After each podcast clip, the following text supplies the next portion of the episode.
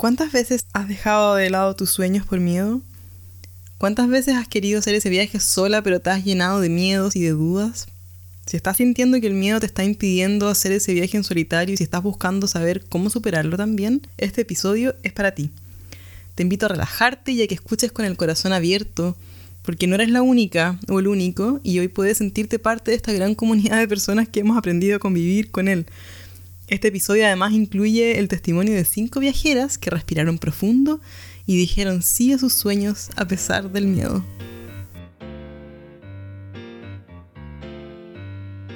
Soy Gloria Apara, la guía de esta aventura, y hoy nace Sueños de Viajes. Y esta temporada se llama Viajeros en Pandemia, un espacio para apoyarnos y hacer una especie de terapia grupal viajera juntos. Contaremos historias y soñaremos con todos esos destinos que nos queda por conocer y recordaremos juntos esas historias que tanto nos alegra volver a contar. Nos vemos en la ruta. Llevo más de 20 años viajando sola por el mundo y aunque no lo creas, cada vez que emprendo un viaje hacia un nuevo lugar me lleno de miedos, me lleno de dudas y de esa incertidumbre de no saber cómo es realmente ese lugar si me va a gustar, si me voy a sentir seguro o no, si me va a gustar tal cual como yo lo imaginaba, si voy a poder disfrutarlo, y miles de peros y de razones más. Pero no solamente esto me pasa en los viajes, sino que también en mi día a día son muchas las veces en las que me encuentro con él cara a cara. Pero hace ya unos años hay una frase con la que me encontré y trato de recordarme siempre y cada vez que el miedo se hace presente. Esta frase dice, el miedo paraliza. La tuve incluso muchos años en cualquier libreta y en cualquier lugar anotada para poder verla presente mm, en el día a día y en los momentos en que menos lo pensaba y también en los momentos en que sentía que el miedo se estaba apoderando o estaba siendo mucho más presente en mi día a día más de lo que yo quisiera. Sí, porque cuando dejamos que ese miedo tome la batuta y dirija nuestros pensamientos, no nos deja tomar decisiones de la manera en que nosotros necesitamos tomar, ni tampoco nos deja hacer nada distinto, porque tienes que entender que el miedo existe no solamente para entorpecer nuestra vida, sino que el miedo existe también por una muy buena razón y existe para protegernos. Es un mecanismo de defensa que viene desde tiempos ancestrales y es parte de nuestro cerebro reptiliano, ese que actúa en base al medio ambiente y que solamente nos intenta proteger del ataque de un león o de los dinosaurios. Cuando sentimos miedo, tenemos ciertos comportamientos como de congelación, de escape, de evitación.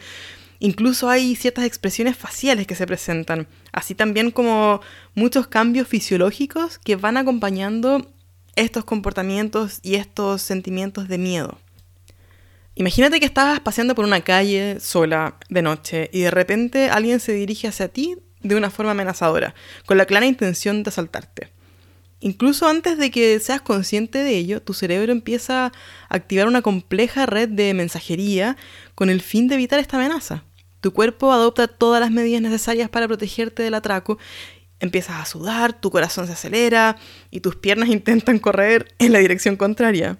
Esta respuesta de miedo es la que en ciertas ocasiones podría incluso salvarte la vida, o en este caso la cartera, pero también puede convertirse en algo problemático si es que a partir de ese día dejas de salir a la calle de noche, cualquier día, porque simplemente tienes el recuerdo de esta experiencia, incluso en un día normal en que no existe ningún peligro para ti.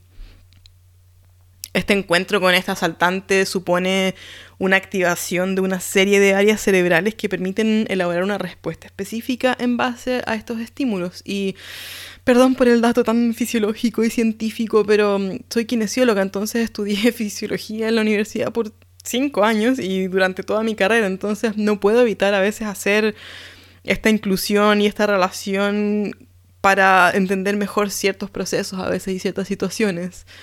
Cuando mm, sentimos una amenaza, hay una parte del cerebro que se llama ínsula y que es la encargada de recibir la alerta que proviene desde la amígdala, que es, como el sensor y la encargada de sensar todas las emociones. Y rápidamente se activan algunas respuestas fisiológicas que están relacionadas con estos estímulos como la sudoración o el aumento de la frecuencia cardíaca. Y todo va en función del miedo y de lo que genera esta situación, en este caso, con este supuesto asaltante. Por otro lado, la corteza cingulada anterior dorsal nos ayudaría a centrarnos en el peligro, en tomar las decisiones, en enfocarnos en este hecho en específico. Y a través de la corteza prefrontal, la zona dorsolateral, vamos a poder generar y recibir ciertas soluciones cognitivas frente a esta situación. Es decir, lo que vamos a hacer una vez que ya recibimos esta información de que estamos siendo, estamos en peligro, que estamos atacados, y a través de esta corteza prefrontal es que tomamos la decisión a lo mejor de salir corriendo, de pedir ayuda, o de lo que sea que decidamos que es lo mejor para actuar y hacer en ese momento. El problema está cuando este circuito no funciona correctamente y el miedo se convierte en un problema porque la ínsula pasa a integrar esta información que es visual, fisiológica y también cognitiva o de pensamiento sobre un estímulo que a lo mejor no debería generar temor. Y luego la corteza cingulada favorece que nuestra atención se centre en estos estímulos que son inocuos, que no implican ningún peligro para nosotros. Y luego la corteza prefrontal dorsolateral pone su esfuerzo en que huyamos o evitemos un estímulo que en verdad no es amenazante. Esto sucede también cuando se desencadenan estas respuestas de huida frente a estímulos que no son amenazantes y se anticipa un peligro que es hipotético, que a veces solamente imaginamos en nuestra mente. Por ejemplo, cuando paseas en una calle en una noche cualquiera. Y cuando esta generalización se produce, el miedo pasa a convertirse en un miedo patológico. Y pasa a ser un estado subjetivo ante una sensación que se experimenta ante una amenaza que nosotros sentimos como tal. Si bien es cierto, la gran mayoría de las personas relacionamos los viajes con el ocio, con el placer, con un momento esperado, deseado y buscado por mucho tiempo, hay personas que ven este tiempo de vacaciones como una gran fuente de estrés. Y cuando nuestra relación con el estrés y con el miedo se va volviendo patológica, es cuando podemos experimentar una fobia, que en el caso de la fobia a los viajes se llama odofobia. Es una angustia por dejar lo que nos es seguro y conocido, un temor a sufrir un accidente, a perdernos en una ciudad o a que nos asalten en un lugar. Define también a las personas que sienten angustia por el simple hecho de alejarse de su zona de confort, de su hogar, de aquello que les es conocido, de todo lo que controlan. Y esto también puede relacionarse con otras fobias, como el miedo, a volar o también a manejar porque puedes sufrir un accidente podría ser una lista casi infinita de cosas, pero mm, también otra forma en la que se manifiesta es simplemente el miedo a dejar nuestra casa, de separarnos de todo lo que es conocido y seguro, una angustia intensa al tomar un automóvil, un avión o subirte a un tren, un miedo a sufrir un accidente.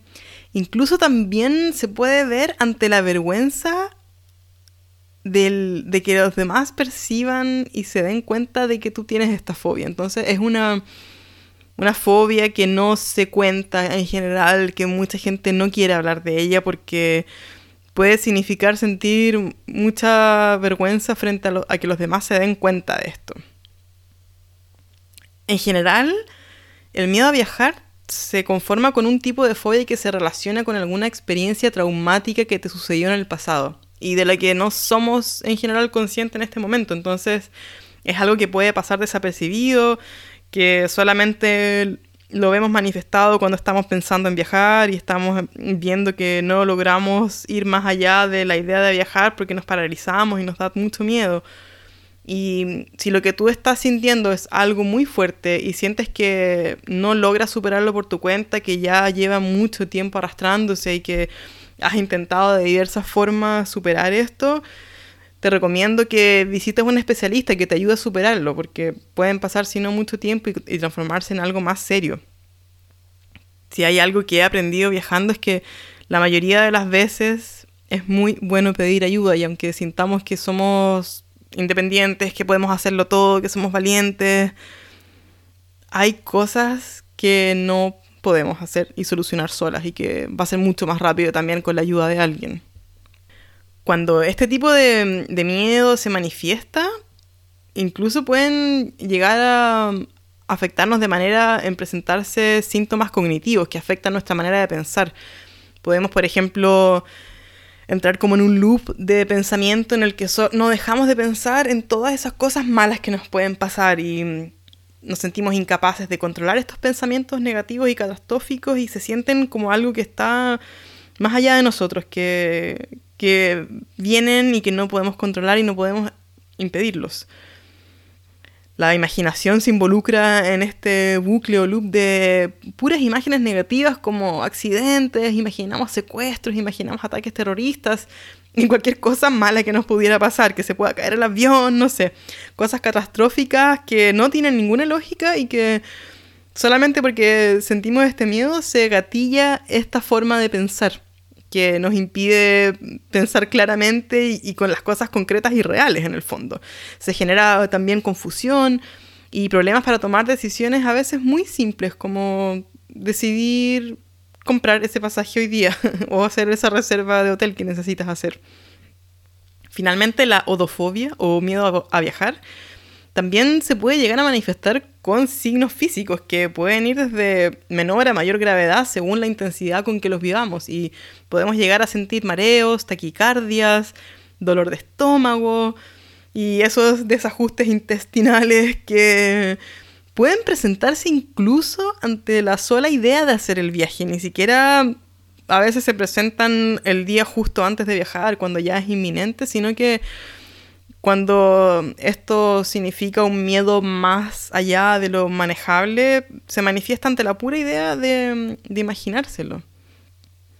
En relación a esto también algo que no puedo dejar de tomar en cuenta es la fobia o el miedo, miedo a volar, que es súper frecuente y aunque no logré encontrar ningún dato exacto y concreto de cuánta gente lo presenta en el mundo, Encontré que mm, la mayoría de los estudios lo cifran como entre un 3 y un 10% de la población en general que presenta este tipo de miedos. Y no es un número menor.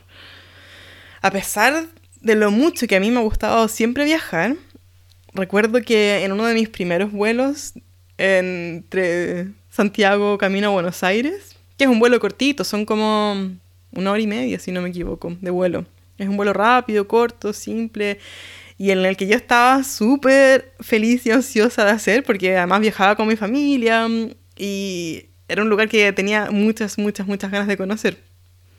De repente, mientras el avión despegaba, me empecé a sentir extraña y era algo que nunca había sentido antes. Empecé a sudar frío, tenía las manos heladas, de repente sentí que se me nublaba la vista que todo se volvió súper silencioso y no escuchaba ningún ruido, cuando todos sabemos lo ruidoso que es una cabina de avión. Y de repente me di cuenta que estaba a punto de desmayarme mientras despegábamos. La verdad no sabía qué hacer en ese momento, tampoco quería asustar a mi mamá, a mis abuelos que estaban conmigo y lo único que atiné fue a ponerme a respirar. En ese momento estaba súper metida en, el yoga y era muy presente en mi vida, entonces me acordé que hay ciertos pranayamas y ciertas formas de respirar que logran en general calmarte y cambiar el switch cuando uno está en momentos un poco de colapso.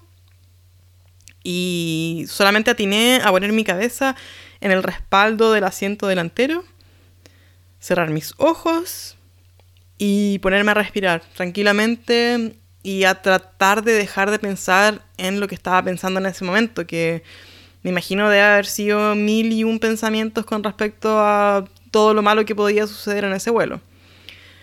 Y mi único objetivo en ese momento fue tratar de calmarme y sentirme mejor. Encontré que era un súper mal lugar desmayarme arriba de un avión, eh, justo al, al comienzo de un vuelo. Desde ese momento siempre me quedó como una pequeña cuota de temor y de nerviosismo cada vez que me voy a subir un avión, cada vez que me siento y el avión empieza a despegar. Y ha vuelto con mayor y con menor intensidad en los muchos vuelos que he hecho afortunadamente en los últimos años. Esa gran cantidad de vuelos me ha permitido un poco practicar y, sacarme ese miedo que tenía, pero siempre está por ahí, siempre está escondido, siempre a veces viene en un milisegundo de pensamiento y que vuelvo a recordar ese momento y me da un poco de ansiedad el saber que podría volver a sentirlo. Pero trato de, mm, de, manejarlo de la misma manera. Me pongo a respirar, pongo música. Actualmente viajo con estos audífonos que sacan el sonido.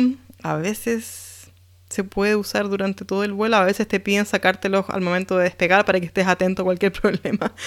Pero en el fondo trato de, armar mi, mi, burbuja y de prepararme psicológicamente para ese momento y no dejar que ese miedo se apodere de mí.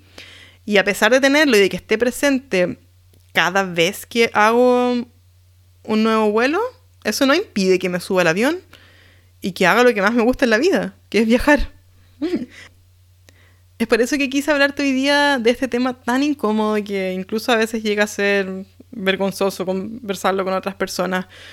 Y porque espero que si estás sintiéndolo puedas empezar a trabajar sobre él y a llegar a realizar ese sueño viajero a pesar de ese miedo. Así, por ejemplo, lo vivió mi seguidora número uno, que es mi mamá. Siempre ya mm, tenía muchas ganas de viajar, de volar, de conocer el mundo, de ir descubriendo nuevos lugares, pero tuvo mucho miedo a viajar sola y a volar sola sobre todo.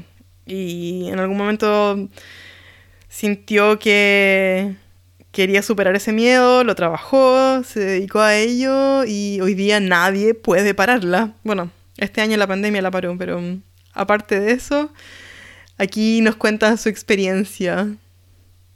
De tener mucho miedo para volar, tomé la decisión de que eso no iba a afectar mi vida porque yo necesitaba hacerlo, viajar a otros lados y decidí que las cosas que yo veía iban a ser cosas que yo podía pintar. Entonces la gente que estaba sentada en los asientos era gente que yo podía dibujar, las maletas de colores, etcétera, etcétera.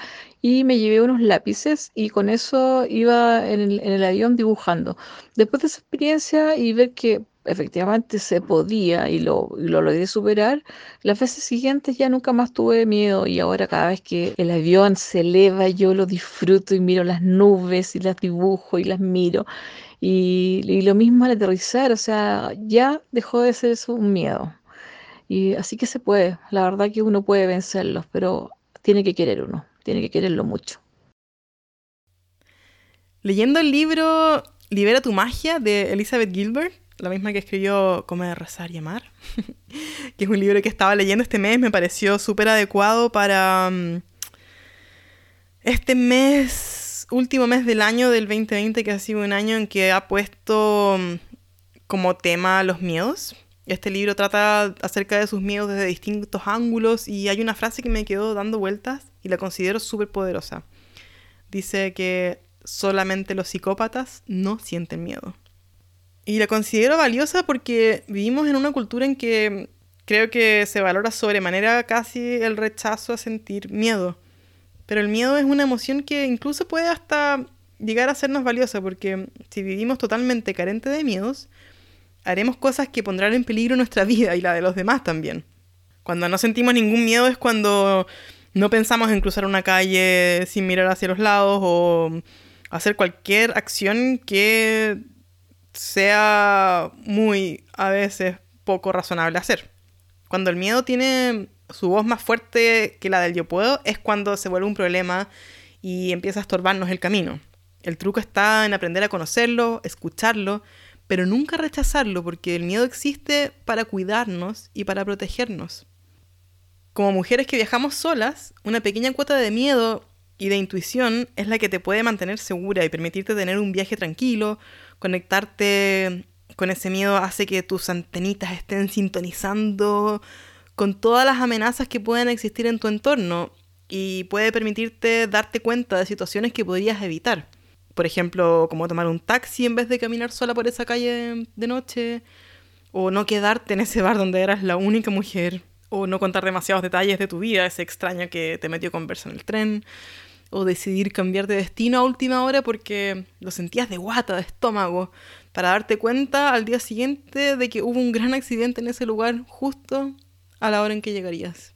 O como tantas situaciones que podría seguir nombrando por varias horas y que le han pasado no solamente a mí, sino que también a muchas de mis amigas.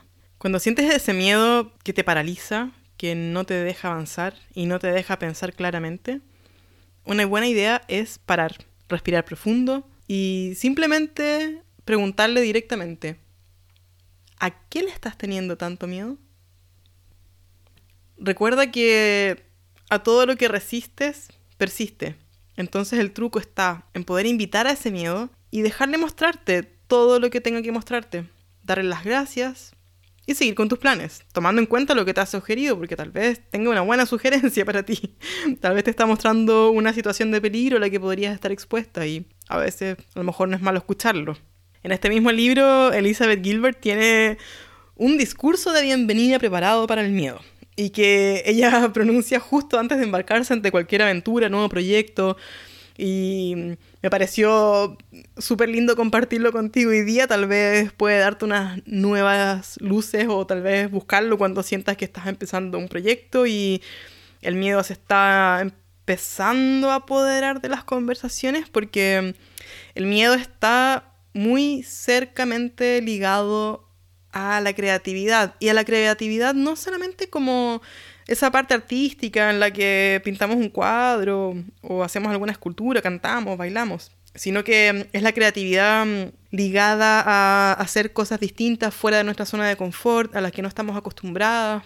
Y cada vez que esta creatividad se activa, el miedo también aparece. Van a estar siempre de la mano, entonces el tener un discurso de bienvenida para cuando este aparece puede decir algo como esto. Querido miedo, creatividad y yo estamos a punto de hacer un viaje por carretera juntos. Entiendo que te unirás a nosotros porque siempre lo haces. Reconozco que crees que tienes un trabajo importante que hacer en mi vida y que te lo tomas en serio. Aparentemente tu trabajo es provocar un pánico total cada vez que estoy a punto de hacer algo interesante. Y puedo decir, eres excelente en tu trabajo. Así que por supuesto, sigue haciendo tu trabajo si crees que debes hacerlo. Pero también yo haré mi trabajo en este viaje por carretera, que es trabajar duro y mantener la concentración. Y la creatividad hará su trabajo, que es seguir siendo estimulante e inspiradora. Hay mucho espacio en este vehículo para todos nosotros, así que siéntete como en casa. Pero entiende esto, la creatividad y yo somos los únicos que tomaremos decisiones en el camino. Reconozco y respeto que eres parte de esta familia por lo que nunca te excluiré de nuestras actividades, pero aún así, tus sugerencias nunca serán seguidas. se le permite tomar asiento y se te permite tener voz, pero no se te permite votar.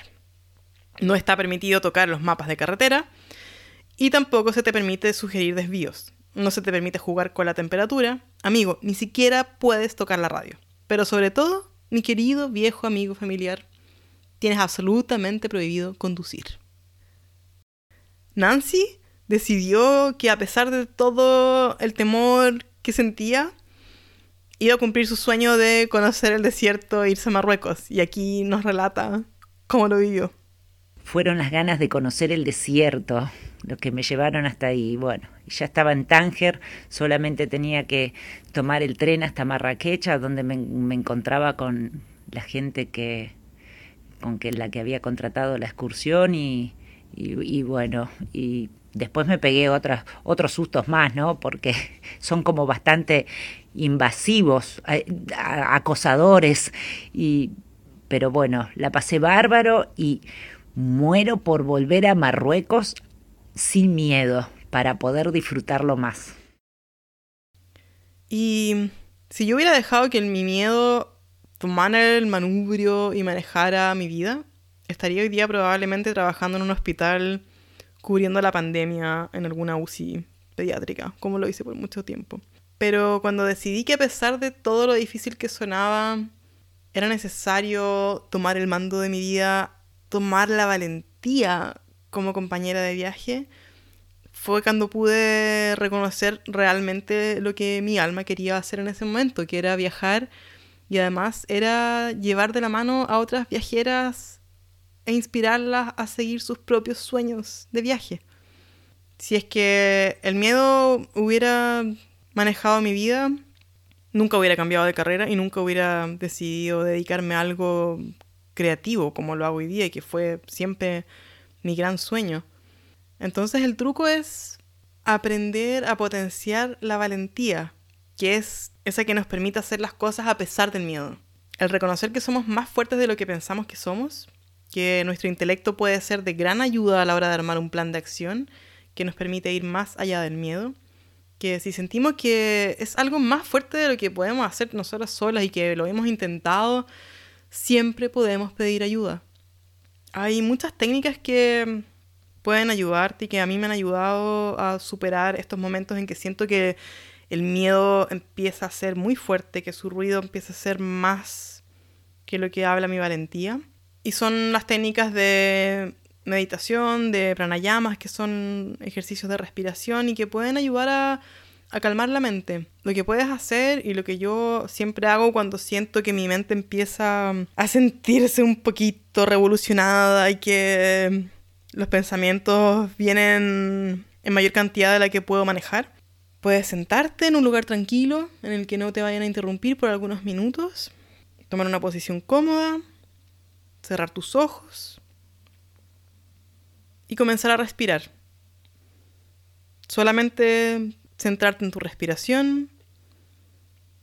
Y probablemente van a seguir viniendo muchos mensajes, muchas palabras situaciones a tu cabeza, pero cada vez que vuelvas a darte cuenta de que estás tratando de enfocarte en la respiración, volver a enfocarte en ella.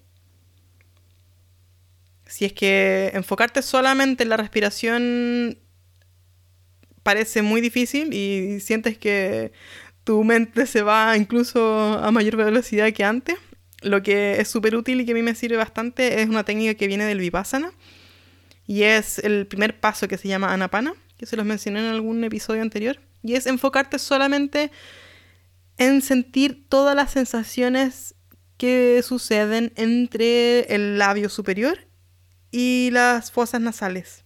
Es una zona pequeñita en la que uno puede tratar de poner toda su atención ahí y sentir cómo entra y cómo sale la respiración. Porque en el fondo el, el meditar no es dejar la mente en blanco. El meditar es lograr poner la atención en una sola cosa a la vez.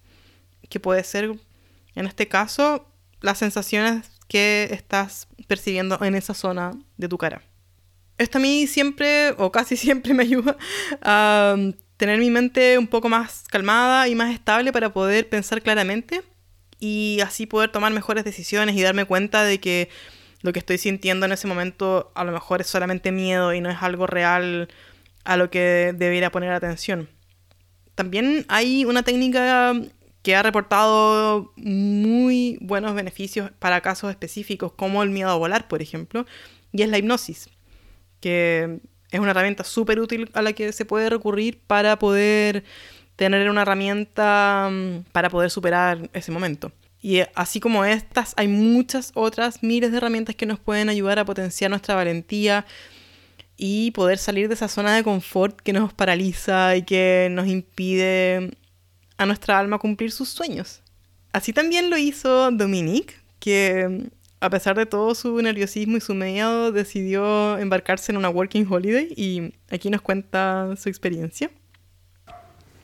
Yo nunca había viajado sola y me fui de working holiday a Nueva Zelanda por un año y obviamente tenía mucho miedo y mm, llegando allá de manera automática, eh, se me fueron todos los miedos, las inseguridades, de todas estas creencias limitantes que uno tiene al momento de viajar sola, que se fueron desconstruyendo.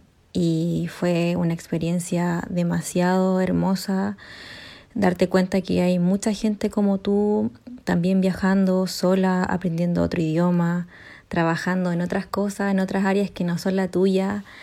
Y de verdad fue una experiencia muy enriquecedora y lo volvería a hacer obviamente y se lo recomiendo a mucha gente que lo haga porque es como un crecimiento, un camino personal eh, tan profundo que es un antes y un después.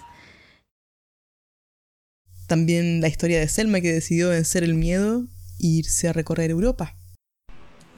Sí, yo quería irme, quería viajar, eh, quería conocer eh, Londres, Irlanda, em, bueno, y, decidí hacerlo. Eh, con miedo, con mucho miedo al principio, pero las, cosas se fueron dando y es abrir el camino. yo creo que todo, todo sueño es planteárselo y empezar, a dar el primer paso. Y ese paso nos abre todo, todo un camino que no, no lo podemos creer, porque logré llegar hasta Londres, em, hacer conexiones de vuelo, llegar a Irlanda. Eh, la gente te ayuda mucho, uno pide ayuda y están. Em, bueno, hay que por ahí eh, tener a los miedos al lado como para tener cuidado, pero no que los miedos no sobrepasen. Y, y, saber siempre esto, que a pesar que todo sueño empieza por el primer paso. Y por último, Belén, que a pesar de todo su miedo se fue a viajar sola a los 21 años. Y esto es lo que nos cuenta. Mi primer viaje sola fue a los 21, cuando me fui por dos meses a recorrer Europa. Y creo que mis mayores miedos estaban relacionados a todo lo que había escuchado antes, que era muy caro, que la gente era muy fría, que viajar solo no era seguro para las mujeres en ninguna parte, o que tal vez mi inglés no era lo suficientemente bueno, entre muchas otras cosas. Y al final decidí sacarme esta mochila de prejuicios en pro de disfrutar el viaje y dar ese salto. Y creo que fue la mejor decisión porque gracias a eso descubrí lugares hermosos, gente que te incluye y que está dispuesta a ayudarte, y que en realidad Europa no es tanto más caro que Chile, que la seguridad es mucho mejor y sobre todo, sobre todo, que viajar sola te transforma física, mental y espiritualmente. Así como ves, como nosotras existen muchas otras personas que también han superado este miedo de lo desconocido y no somos las únicas que hemos tenido miedo porque sabemos que más allá del miedo existe un gran mundo esperando por nosotros, que existen personas por conocer, muchas calles por recorrer, playas que disfrutar y un sinfín de emociones que si no nos ponemos el traje de valientes y decidimos poner al miedo en el asiento de atrás, nunca las vamos a vivir. Nunca sentiremos esa adrenalina que llenará nuestra alma y que hará nuestra vida más feliz. ¿Te atreves a intentarlo? Espero que en estos minutos haya encendido una luz en tu camino y que ahora puedas decir que es posible, que a pesar del miedo se puede viajar se puede viajar con él también. Y yo lo hice, así como tantas otras personas, así que espero que la próxima vez que nos veamos, nos veamos en la ruta.